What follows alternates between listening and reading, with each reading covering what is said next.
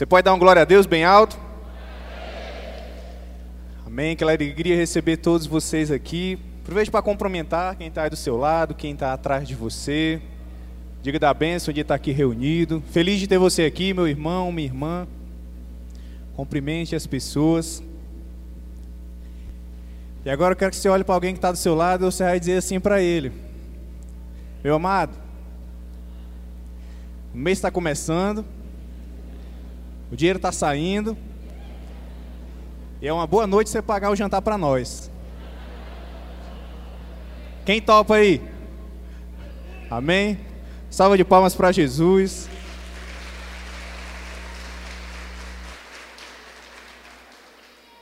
Falando de jantar e falando de coisa boa, lembrar os irmãos que aqui tem um espaguete fortaleza, um macarrão bem gostoso. Quem gosta de macarrão? Bom demais, né? A gente está na nossa campanha, a gente está recolhendo, igreja, alimentos não perecíveis, você também que nos visita aqui, tem uma caixinha lá fora. Se hoje você não pôde trazer, próximos cultos a gente vai estar tá recebendo. E se também você ainda não visitou uma célula, quero te dar essa oportunidade de você conhecer uma célula e também você pode estar tá levando seu alimento, um macarrão, um arroz, um açúcar. Tudo isso é para a gente fazer cestas básicas para estar tá ajudando as famílias aqui da igreja e que nos procuram também aqui na cidade. Então participe, coopere, você pode somar nisso também. E também lembrar para a igreja que nós estamos de jejum. Daí o macarrão agora, ó. Lembra que jejum, a gente está tirando uma refeição dos nossos dias, consagrando isso a Deus, está orando a Deus. A gente está orando pelas eleições, a gente está orando por cura em meio a essa pandemia, está orando por salvação, por arrependimento dos pecados. Então, até o dia 16 de novembro, a gente também conta com você no nosso jejum. Todos os dias, tire o seu tempo, tire uma refeição e vamos estar orando e batalhando junto, porque o nosso Deus vai fazer grandes coisas, amém? Eu quero que você abra sua Bíblia em Mateus 5, 37. Já quero que você deixe ela aberta aí, seja no celular, seja de papel. E após você abrir, coloque a sua mão em cima da sua Bíblia. Se você estiver sem Bíblia, coloque a sua mão no seu coração.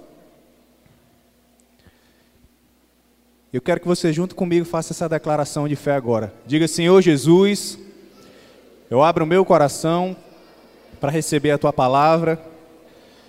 Eu abro a minha mente para o Senhor gerar transformação.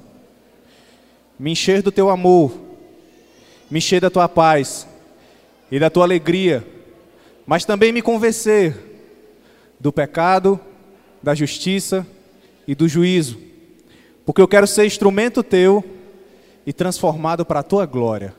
E se você crê nisso, dê um glória a Deus bem forte, em nome de Jesus. Aleluia. Mateus 5, 37. Pedi para você deixar a sua Bíblia aberta aí. E olha o que, que diz a palavra. Nós estamos com a série, o nome da série é Sim, Sim e Não, Não. É com base nesse versículo. E diz assim a palavra de Deus: Seja o seu sim, sim e o seu não, não o que passar disso vem do maligno. Jesus ele está deixando uma direção bem clara aqui para a igreja, para os discípulos, para as pessoas que acompanhavam ele naquela época e que acompanham hoje também.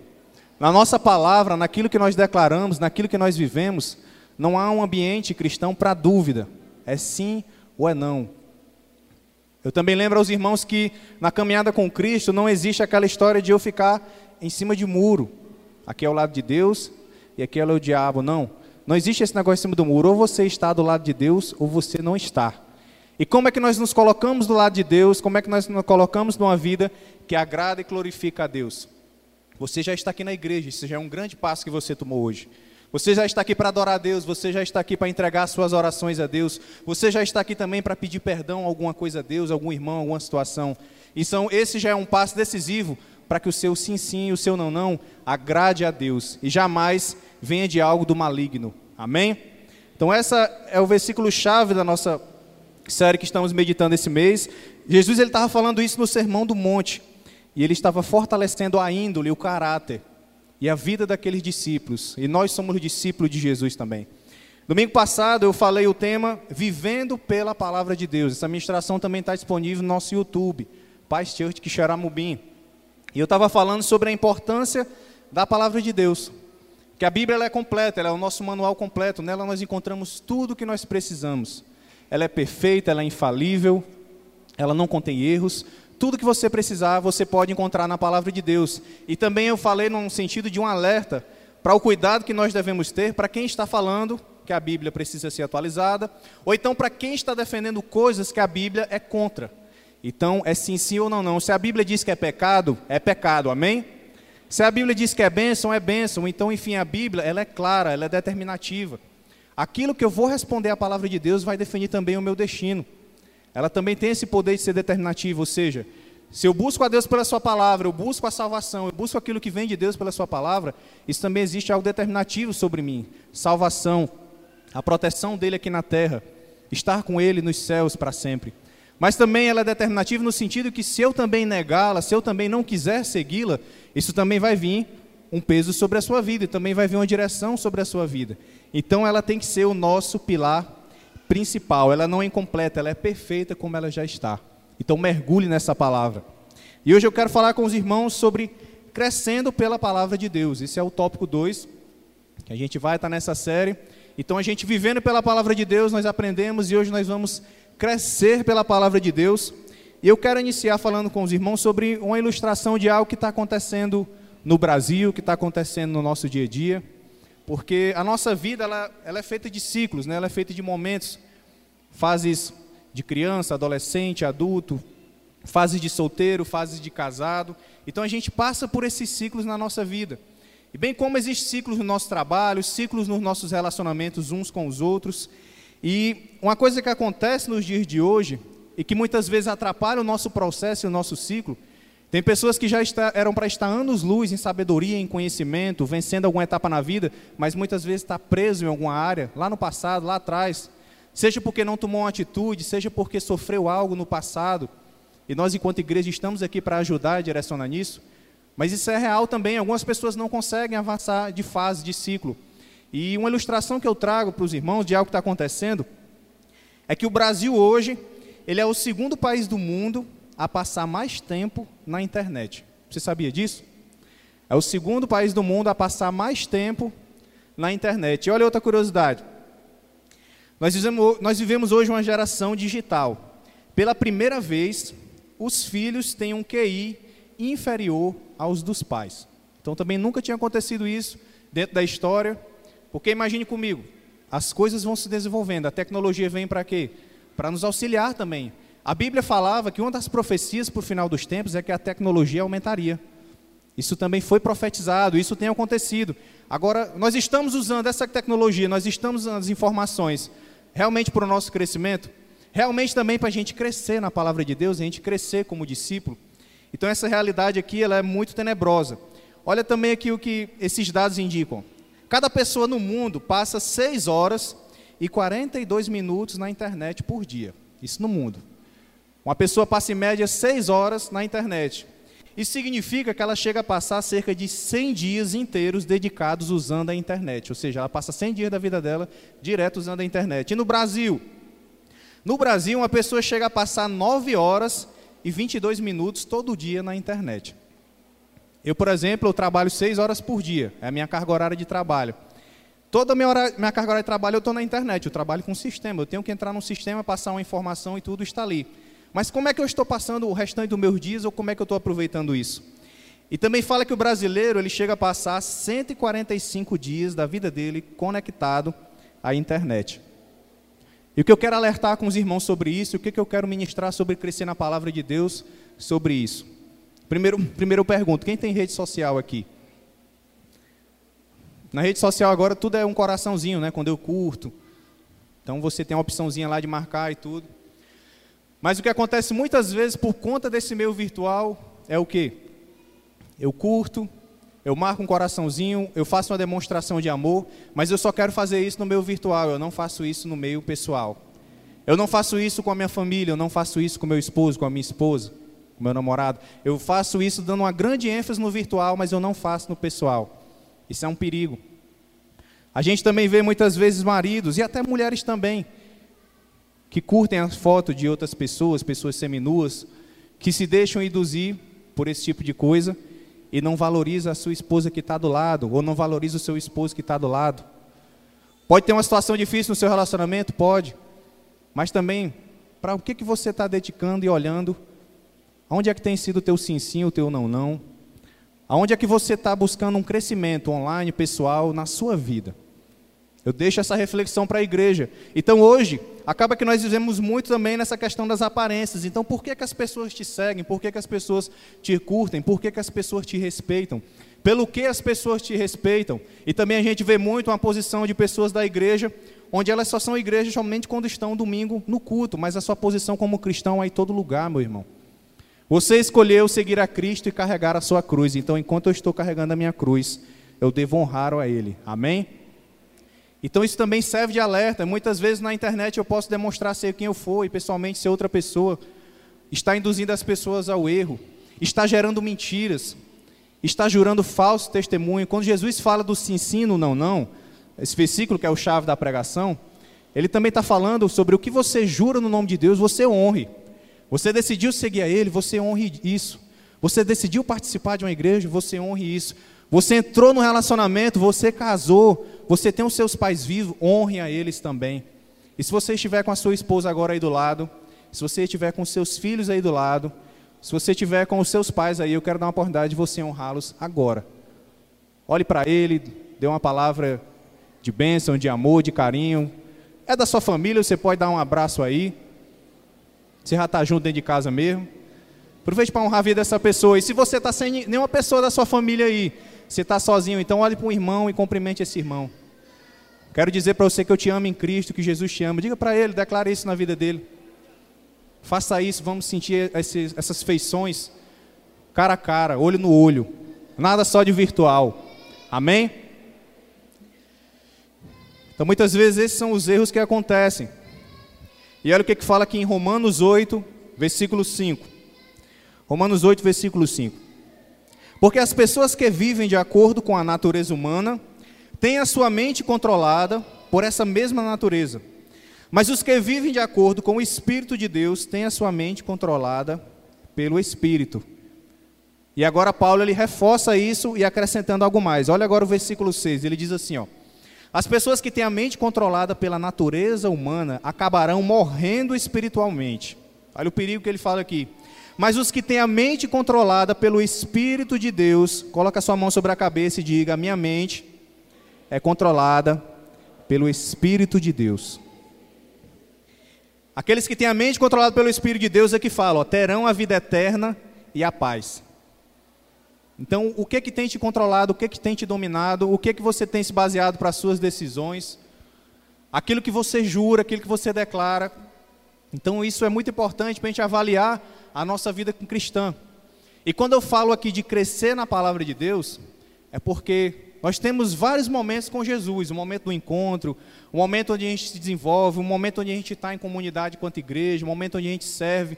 Mas você foi feito sempre para crescer, para ir para um nível maior. Você não foi feito para ficar estagnado, você foi feito realmente para ir para um nível maior com Jesus. Amém? Nós fomos feitos para isso, na sua vida pessoal, na sua caminhada cristã, em todas as áreas da sua vida. Você não foi feito para ficar estagnado, não. Mas algo que é chave para aqueles que seguem a Cristo, que a palavra de Deus nos alerta aqui, é você ter a sua mente controlada pelo Espírito. E existem vários benefícios disso, e eu quero falar de um personagem hoje, que vai ser o apóstolo João, que a gente vai estar tá vendo como é que a vida governada por Espírito mudou a vida dele. Mas como é que eu posso buscar mais direção de Deus, pastor? Como é que eu posso viver mais pelo Espírito? E no livro do profeta Jeremias, capítulo 33, já tem uma dica para nós. Olha o que, é que diz aqui a palavra de Deus. Vamos ler juntos? Um, dois, três. Clame a mim, e eu responderei, e direi a você coisas grandiosas e insondáveis, que você não conhece. Então a palavra já está muito clara nesse versículo. Eu quero ter mais direção, eu quero andar pelo Espírito, eu eu quero ir para um outro nível também, como homem, como mulher, como esposo, esposa. Um dos primeiros pilares que você tem que entender é clamar a Ele. E Ele vai te revelar, que a palavra é bem clara, Ele vai te revelar coisas grandiosas, insondáveis, que você não conhece. Então, clame a Ele. Nós ensinamos todos os domingos de você ter uma vida devocional, de oração, de meditar nas Escrituras, de adoração. E lembre que a palavra adoração, ela no seu sentido original do hebraico, adoração significa servir. Então eu adoro a Deus, louvor e tudo, mas é o meu serviço. A adoração ela também vem de serviço. Então é o fazer da palavra algo não somente que eu escuto, mas também algo que eu pratico, que eu vivo no meu dia a dia, que eu exerço isso com as pessoas que estão à minha volta. Amém, igreja? Então a gente tem que ter isso bem claro. E como é que foi na vida do apóstolo João? Olha como é que Jesus apelidou João e o seu irmão. As pessoas às vezes acham que Jesus não era um cara engraçado, mas Jesus é a pessoa mais engraçada que já passou pela terra também. E diz aqui em Marcos 3,17 o seguinte: Tiago, filho de Zebedeu, e João, seu irmão, aos quais pôs o nome de Boanerges, que quer dizer filhos do trovão. Por que, que Jesus colocou esse apelido? E agora falando mais da pessoa de João. Por que, que colocou esse apelido em João? João era um cara briguento. João era um cara que gostava de confusão. João é um cara que teve um momento que ele estava com Jesus e ele viu um determinado povo e diz: Jesus, vamos aqui orar para cair fogo do céu e queimar aquele povo. Esse era João. O caba era peça ruim, o cara era briguento. E o que era interessante é que João, quando se encontra com Jesus, ele é o mais novo dos doze apóstolos. Então isso dá uma certa conotação de que ele era um pouco mais imaturo, ele era o mais novo. Mas também João, ele já era discípulo de João Batista. E eu lembro para a igreja quem era João Batista, aquele que veio preparar o caminho. Lembra de João Batista, aquele do deserto? A voz que clama no deserto, aquele caba também que era muito doido, só que ele era doido por Jesus. Então ele veio para preparar o caminho. Então João, aqui ele era discípulo de João Batista. Então ele já conhecia das escrituras, ele já conhecia da palavra, ele já conhecia de adorar a Deus, mas também já conhecia de além de amar a Deus, amar o próximo. Mas ele é uma pessoa que ele não estava crescendo diretamente na palavra. Precisou o verbo encarnado vir à terra e se mostrar para ele. E agora nós vemos uma nova face de João. Olha o que, é que diz aqui em João 13, 23. Ora, um de seus discípulos, a quem Jesus amava, estava reclinado no peito de Jesus. E o que é curioso agora na vida de João? É porque aquele que era o filho do trovão, que era o da confusão, o das brigas, agora ele está dizendo o quê? A quem Jesus amava. Então ele está dizendo o quê? Eu sou aquele que Jesus mais ama dos doze. Ele se coloca numa posição de ser a pessoa mais amada. E o que é que faz ele pensar nisso? Por que, que faz ele declarar isso? Ele está crescendo, igreja. Ele está crescendo em relacionamento. Ele está entendendo o que, que significa perdão. Ele está entendendo sobre o que significa que Jesus ia fazer na cruz. Ele está entendendo que Jesus ele não veio matar pessoas. Quando eles pedem para cair fogo do céu, Jesus não foi para isso que eu vim. Eles achavam que Jesus ia causar uma guerra contra Roma. Ele diz: Não foi para isso que eu vim. Eu vim para morrer pelos pecados da humanidade. E aquele que crê em mim terá a vida eterna. Quem crê em Jesus aqui, diga aleluia. Então ele veio com a missão bem clara. João ele estava começando a compreender isso. E quando ele declara aqui que ele é o mais amado, é porque ele já está entendendo desse amor.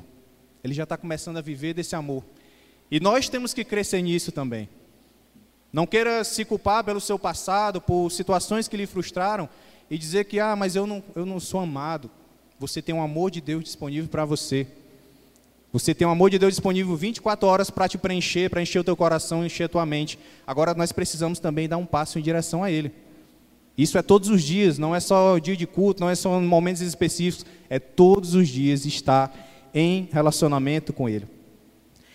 E João ele falou algo interessante aqui na primeira carta dele, capítulo 2, versículo 12. Agora eu quero que você abra sua Bíblia aí em 1 João, capítulo 2. Pode deixar ela aberta aí. Nós vamos meditar agora só nessa passagem aí.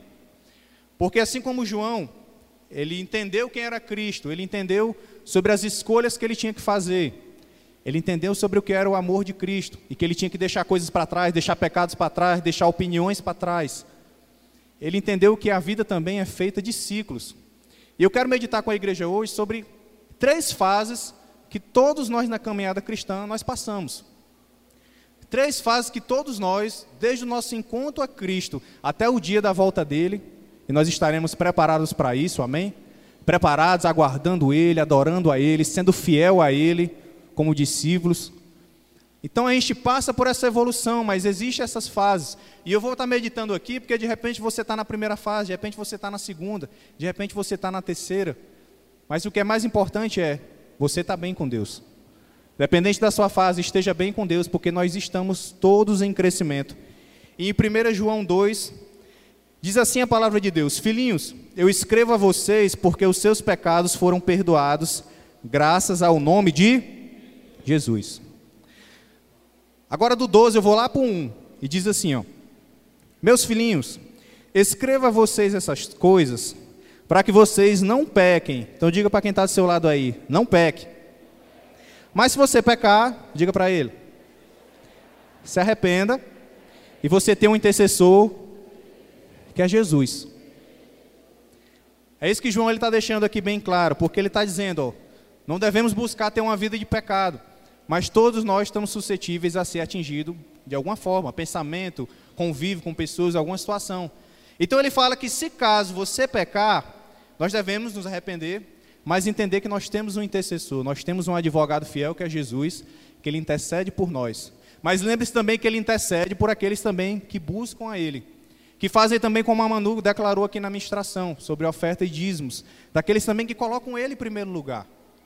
Porque você mesmo, você vai dar o seu melhor para uma pessoa que não dá o melhor para você?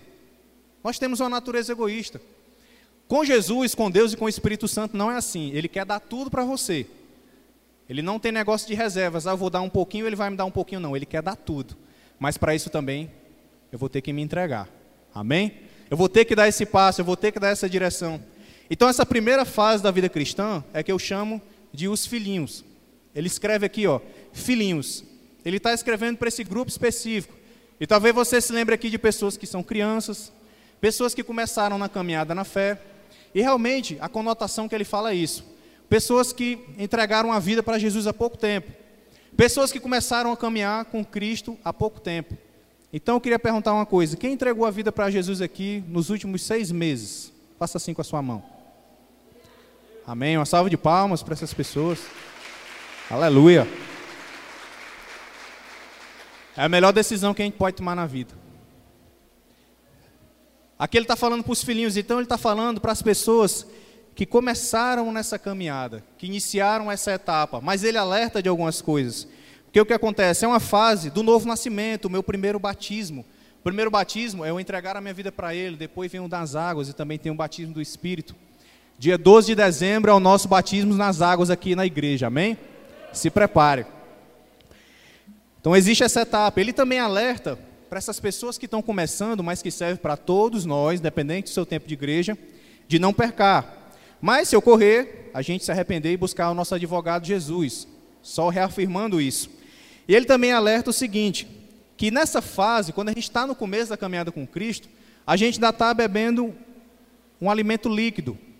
É como um bebê que está ali com a sua mãe, ele está sendo cuidado, ele ainda não tem dente, ele não tem nada para masticar, então ele fica ali no alimento líquido.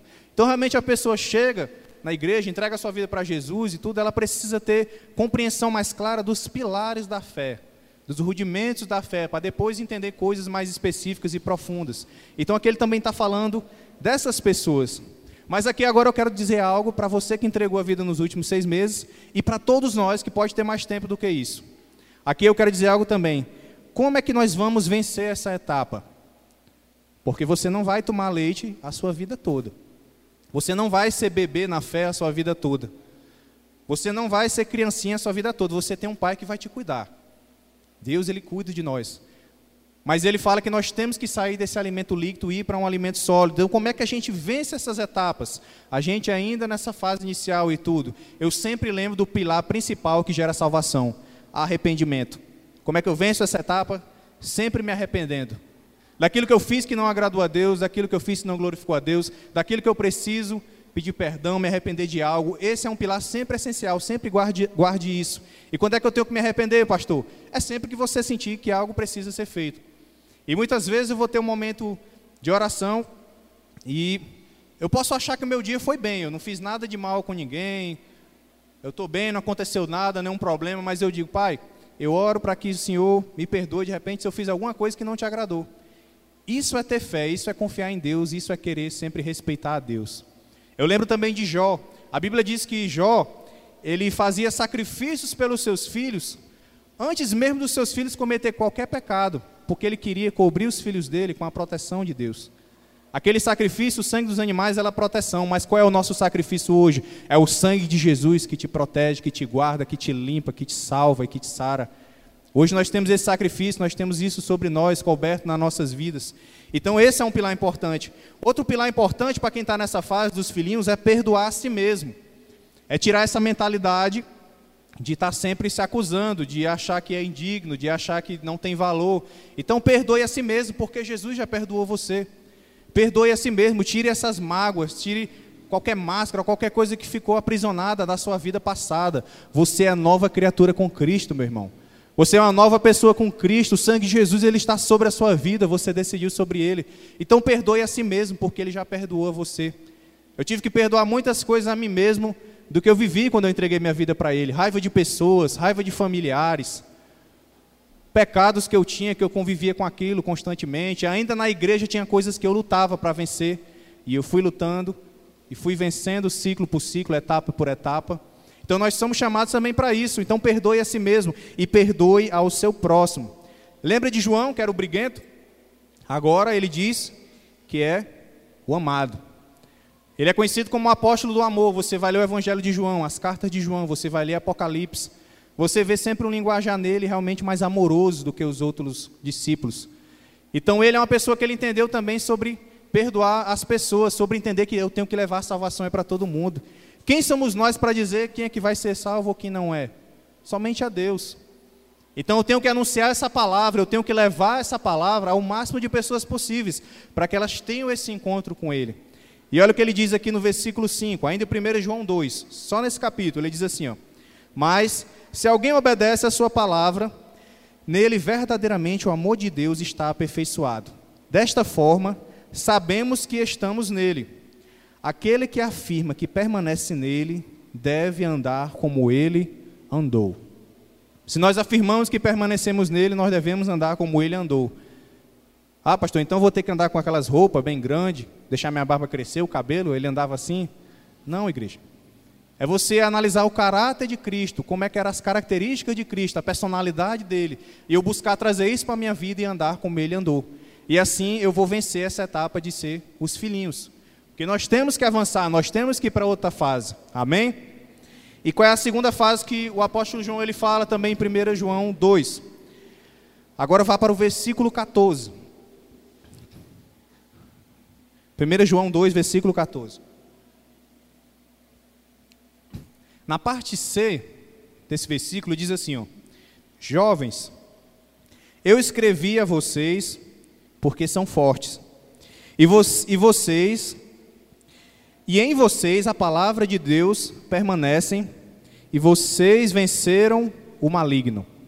Então, só ler novamente: Jovens, eu escrevi a vocês porque vocês são fortes. E em vocês a palavra de Deus permanece, e vocês já venceram o maligno. E quando fala aqui de jovens, a gente lembra também do público jovem, também faz referência a isso. Mas aqui também está fazendo referência já a um outro nível espiritual. Eu já não sou mais filhinho, eu já sou jovem, eu já estou numa outra fase espiritual, eu já tenho mais conhecimento sobre o que é a Bíblia, eu já passei de fases como o batismo, eu já entendo princípios de honrar a Deus, eu já não caio nos mesmos pecados, eu já não estou preso em coisas que me tormentavam do meu passado, eu já entendi a minha identidade em Cristo, eu já passo a incorporar isso na minha vida. E ele continua, no versículo 15 diz: Não amem o mundo, nem o que há nele. Se alguém ama o mundo, o amor do Pai não está nele. Pois tudo o que há no mundo, a cobiça da carne, a cobiça dos olhos e a ostentação de bens, não provém do Pai, mas provém do mundo. Então ele faz um alerta a essa fase espiritual que nós vivemos, que ele coloca aqui como jovens, mas aqui também são coisas que atingem especialmente os jovens. Tem alguém que tem mais de 120 anos aqui? Mais de 120 anos? Não, né? Então, todos nós até 120 anos, que é a data limite que a Bíblia diz para uma pessoa viver, está lá escrito, você também deve se declarar jovem. Você também deve conservar isso. Mas também entender que você deve ir para uma outra etapa. E olha os cuidados que João está falando aqui. Porque o que acontece na fase da juventude ou nessa fase aqui da igreja, quando eu já passei por algumas etapas, é porque eu, consequentemente, eu fico naquela dúvida entre viver na santidade e desfrutar das coisas do mundo. Isso atinge a gente nessa dúvida. Quando eu já tenho um ano ou mais um tempo na vida cristã, eu fico sempre desafiado, eu ainda sou muito tentado ainda nessa, nessa etapa, eu ainda estou nessa fase jovem. também acontece a inconstância. É uma frase também que a gente é muito pegado sobre isso. E o que é que fala de inconstância, igreja? É a inconstância de eu não ter o meu devocional diário. É a inconstância de eu buscar a igreja um final de semana sim, um final de semana não. Eu participar da minha célula uma semana sim, uma semana não. Então eu começo a ter essas inconstâncias. E eu quero te lembrar que isso é uma chave que o diabo quer para poder agir na sua vida, essa inconstância. Porque é tudo que ele se aproveita, a minha inconstância com Deus é uma brecha para ele me afastar mais de Deus. Porque o que ele quer? Ele quer destruir você, ele quer afastar você de Deus. Ele não quer que você seja salvo porque ele já está condenado. Ele já está debaixo dos pés de Jesus. Amém? Ele já está condenado, mas até o dia do juízo dele, e que também será um dia de juízo para todos nós, para toda a igreja, até esse dia, a gente deve lutar contra essa inconstância. A gente deve lutar para buscar ter uma vida de santidade também. A gente deve saber na palavra de Deus que diz aqui, ó, vocês são fortes, vocês já venceram o maligno. Então declara aí na vida do seu irmão, você é forte. Você tem poder para vencer Satanás. Você tem a palavra de Deus, você tem o Espírito Santo. Eu declaro, Pai, aqui em nome de Jesus, umas, a igreja aqui, as pessoas que estão aqui reunidas, Deus, pessoas que vão ter vitória na tua palavra, Deus, pessoas que vão vencer pelo poder do Espírito Santo, Pai, pessoas que não vão cair em ciladas, Pai, pessoas que vão buscar avançar, Deus, avançar para uma nova etapa, para um novo ciclo, Deus, buscando ter uma vida de santidade, uma vida de força, Pai, uma vida de coragem, depositando a fé somente em Ti, em nome de Jesus. Amém. Então a gente guarda isso se eu declaro sobre a igreja para a minha vida também, porque essa fase, essas etapas vão vir. E como é que eu venço essa etapa, pastor? Como é que eu venço essa fase dos jovens? Seja porque eu sou jovem ou seja porque eu estou nessa minha fase da fé, ainda que eu não estou ainda bebendo desse alimento sólido. O primeiro ponto é você reconhecer quem você é em Deus. Eu trago de novo essa questão da identidade. Olha o que, é que diz em 1 Pedro 2,9. 1 Pedro 2,9. Pode colocar aqui o slide. E diz assim a palavra de Deus: Vocês, porém, são geração eleita, sacerdócio real, nação santa, povo exclusivo de Deus, para anunciar as grandezas daquele que o chamou das trevas para a sua maravilhosa. Então vamos ler juntos. Quero que você leia junto, quero que você declare assim, ó, com as suas mãos levantadas para você declarar na vida dos irmãos. Então diga assim, ó: nós somos geração eleita. Nós somos sacerdócio real, nação santa, povo exclusivo de Deus, para anunciar as grandezas daquele que nos chamou das trevas para a sua maravilhosa luz. Eis o que Jesus fez em você. Eis a identidade que ele dá para você e que você deve incorporar isso, fortalecer isso no seu coração e não deixar que nenhum engano de Satanás te tire disso. Então reconheça quem é você quem você é em Deus e também não acredite no que o diabo diz. Nesse mesmo capítulo, João ele faz um alerta sobre o anticristo. O anticristo é todo aquele que nega a Cristo, que nega Jesus. Haverá um tempo, no final dos tempos, que se levantará um anticristo que ele gerará um domínio sobre a terra. E muitos vão se voltar para ele, ele também vai ter um falso profeta, ele também vai ter uma besta, você vai meditar sobre isso lá também em Apocalipse. Mas o que João também alerta é que hoje já existe anticristos no nosso meio. Já existem pessoas que condenam a igreja, que criticam a igreja. Já existem pessoas que muitas vezes vêm para a igreja para tentar gerar algum problema dentro da igreja, movido por Satanás. Mas eu declaro que aqui não tem ninguém assim, amém? Mas existem essas pessoas, existem os falsos profetas, pessoas que se levantam, constituem igrejas, mas na verdade estão buscando o um interesse pessoal, na verdade estão sendo controladas pelo diabo. E não estão buscando levar as pessoas para uma vida de salvação, mas para uma vida de condenação. Só que eles conseguem gerar um engano. E como é que eu venço esse engano, pastor? Como é que eu vou vencendo isso? É pela palavra de Deus, é seguindo essas orientações, é avançando de fase é sempre indo para um nível maior. Então não caia nas mentiras do diabo. E você também, um outro ponto, é conhecer o que é desde o princípio. É o terceiro ponto que eu deixei, deixei para você sair da fase de jovem e já ir para uma outra fase, que eu vou entrar agora. Quem é que é desde o princípio, igreja? Jesus. Eu vou perguntar de novo, você vai dizer o nome dele bem alto. Quem é que é desde o princípio? A palavra de Deus fala que ele é aquele que era, ele é aquele que é e ele é aquele que há de vir. Então eu reconhecer aquele que é desde o princípio, e quando eu reconheço isso, é o entender que Jesus ele já tem a vitória. É entender que Jesus ele já decretou no momento que ele foi para a cruz. O que foi que ele declarou? Está consumado. E se está consumado, não tem mais volta. Se está consumado, está feito. Sabe quando você faz um trabalho, alguma coisa no seu dia a dia, você termina, assina embaixo, está entregue, está feito, não tem mais o que mexer. O seu chefe não vai pedir mais nenhuma alteração. E você entrega e fica despreocupado. Jesus, ele cumpriu a missão dele, ele diz, ó, está consumado, eu já assinei, está declarado, está decretado aqui. Então, reconhecer quem é ele é desde o princípio. Eu sempre lembrar que o bem sempre vai um, vencer o mal. Que Jesus, ele sempre vai vencer Satanás.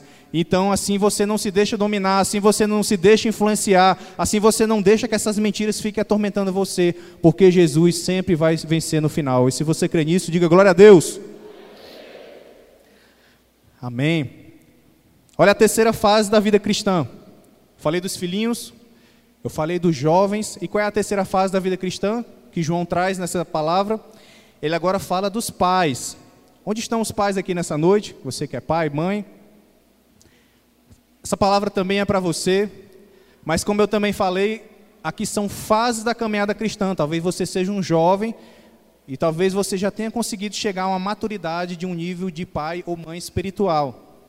E olha o que, é que ele diz aqui, ó, pais, eu lhe escrevo porque vocês conhecem aquele que é desde o princípio.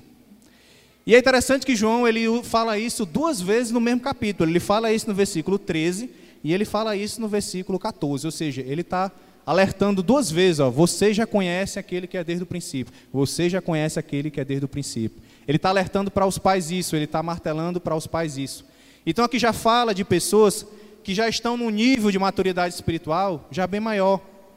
São pessoas que já vivem mais um tempo de igreja, que já viveram mais experiências, que já vivem mais dos princípios. São pessoas que muitas vezes já estão servindo na igreja, são pessoas que já lideram algo, são pessoas que já discipulam, que lideram o céu, então são pessoas que já estão no nível maior espiritual. E lembre-se que dos filhinhos, do jovem e dos pais, nós estamos sempre em crescimento. Jamais podemos ficar só numa fase, amém? Então aqui está falando desse tipo de pessoa. Então, João ele também fala sobre passado e presente e futuro, porque essas pessoas já entenderam quem é Cristo, já entenderam quem é aquele desde o princípio, e elas caminham com essa certeza no coração. Eu sei quem é Cristo, eu caminho com essa certeza. Elas já sabem onde deve permanecer e elas já sabem como orientar a próxima geração. E eu falei no início do culto que pela primeira vez os filhos eles estão com um QI menor do que o dos pais, ou seja, os filhos estão ficando mais burros do que os pais. Para ser bem claro é isso. Então, meu irmão, quando a gente analisa essa geração digital que está deixando de buscar um conhecimento genuíno, algo que agrega, quando a gente analisa essa geração que está deixando de buscar a Deus, que está deixando de buscar e viver as palavras de Deus, onde é que essa geração vai parar? Como é que essa geração vai ser controlada?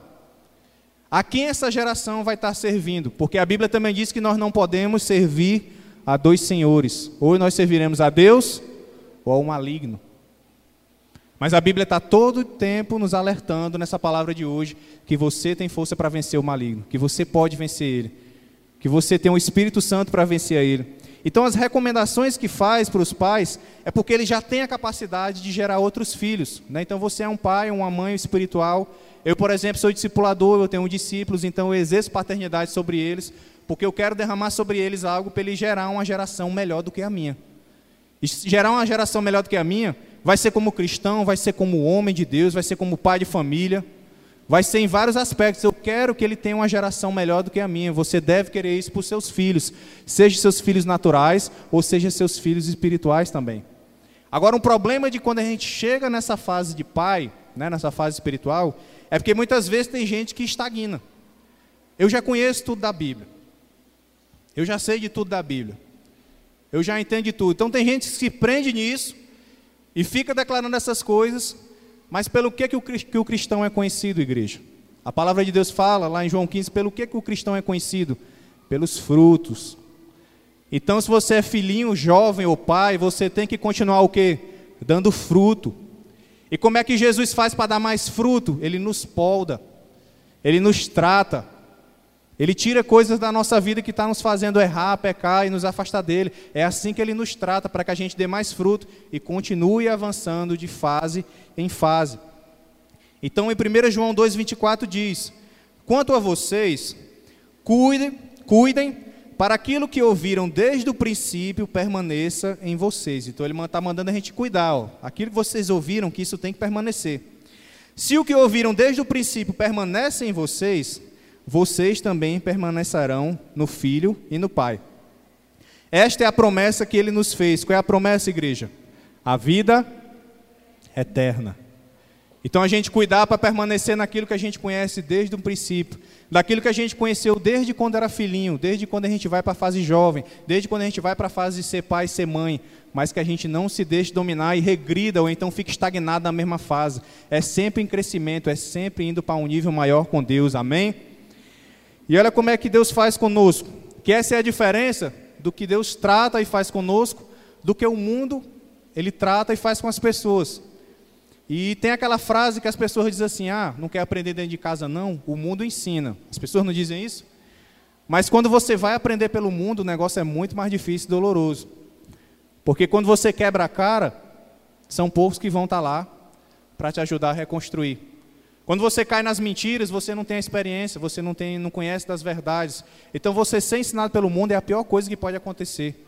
Então, se você é pai e mãe, você tem o dever de educar os seus filhos na palavra de Deus e nos princípios de Deus. Se nós somos pais e mães espirituais, se eu ainda não tenho meu filho natural, é meu dever também gerar que as pessoas sejam guiadas e cuidadas pela palavra de Deus. E eu faço essa ilustração para fechar minha ministração de hoje sobre adoção. Adoção é aquele procedimento que um casal, ele adota uma criança para cuidar e para fazer daquela criança o seu herdeiro, o seu filho, a sua filha, pelo resto da vida. Todos vocês sabem o que é adoção. Amém? Mas o que, é que acontece sobre a adoção? Muitas vezes, quando a gente adota uma criança, muitas vezes uma criança que já tem uma idade avançada, ou até mesmo um bebê, aquela criança ela já carrega dentro dela também o DNA, ela já vai carregar dentro dela também vários vestígios da sua família anterior. E muitas vezes os pais eles vão pegar aquela criança na expectativa de que ela seja algo, mas às vezes ela não vai atender aquela expectativa. E não é que ela é uma criança com problema não, a questão não é essa. A questão é, eu adoto, eu crio uma expectativa de gerar filho ou uma filha em algo, mas às vezes eu não consigo chegar lá, porque ela também já carrega algo que vem dos seus pais anteriores. Então a adoção no mundo natural, nem sempre você vai conseguir o nível que você quer. Nem sempre as pessoas vão conseguir colocar dentro daquela criança, dentro daquele filho, daquela filha, tudo que eles desejam, porque ela já carrega algo que vem dos seus pais passados. E muitas vezes as inclinações dela vai ser para outra, as direções dela vai ser para outra. Então a adoção no mundo natural vai ser isso.